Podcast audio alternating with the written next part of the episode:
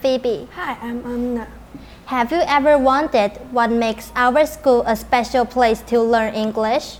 Our school is extraordinary because of the incredible teachers who host lots of English events.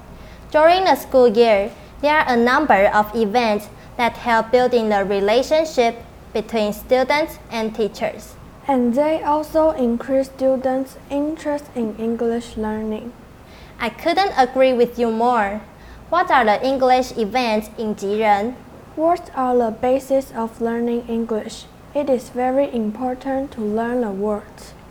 Are you talking about words to go contest? Yes, the purpose of the Word to Go contest is to encourage all the students to learn more vocabulary. It is held once a year. It has different types of questions.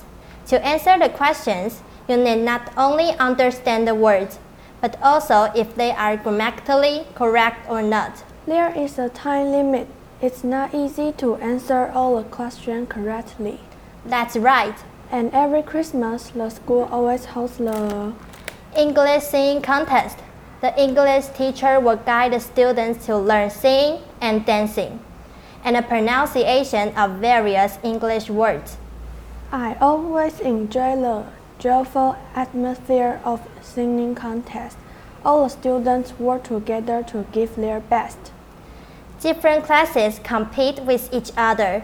The results are also considered whether a class is united or not. I like this activity very much because not only can I learn English in an interesting way, but I can also sing beautifully with my classmates.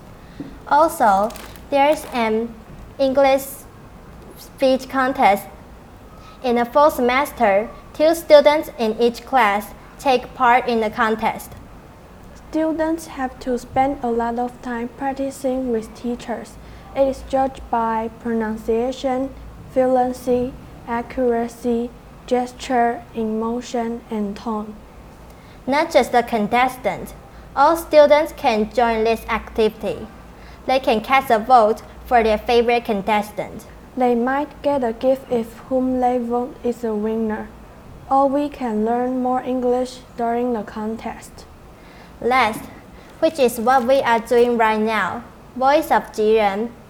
It is a broadcast show recorded by the students themselves.